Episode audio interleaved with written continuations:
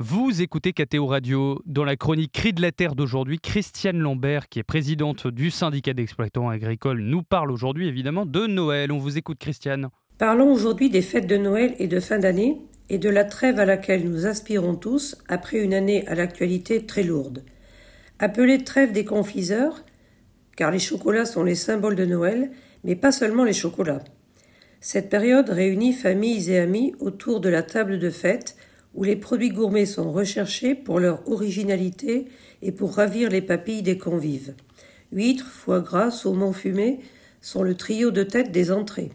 Puis les viandes de dinde, chapon, gibier, veau, très prisées et que mettent en avant les artisans poissonniers, bouchers, traiteurs, sans oublier les pains spéciaux, les bûches de Noël, les boissons de fête.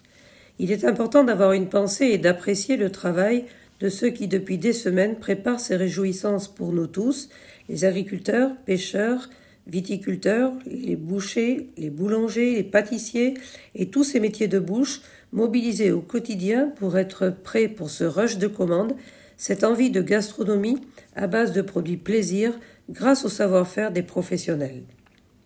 Ce sont des entrepreneurs locaux, au contact des citoyens, qui assurent à la fois les traditions et l'innovation. Ils tissent des liens de confiance au fil des ans et nous souhaitons les voir perdurer. Nous sommes plus nombreux à aller les voir au moment des fêtes.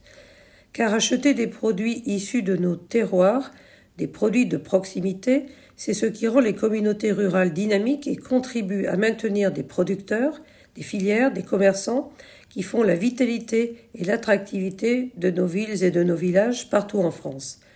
Ils sont le garant du maintien de territoires ouverts et de traditions culinaires et gastronomiques porteuses de racines et de sens.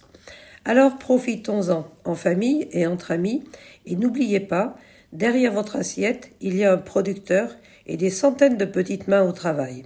Joyeuses fêtes et joyeuse table à tous.